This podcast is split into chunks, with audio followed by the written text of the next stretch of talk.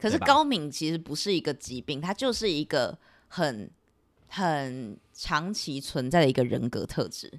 对不对？它不是疾病，它那也不就是缺陷，你而且你对它那就是那就你，是你那就是你对的人格特质。对，我觉得他就是在这几年一直不断的被普及啦，因为很多人就是发现到自己有一些状况，就例如刚刚说的，可能就是会在某些情况之下，你接受到过多的刺激，或者是你很很常会待在一个社交场合，然后也不知道为什么，明明你也没有一定要一直去跟人家讲话，可是你待久了你就我哎要回家了，你就很想回 家，真的。而且会会有那种，就是别人叫你什么不要想太多，或是就是你就是要让脑子好好休息啊。我每次听到这种事情，我都会很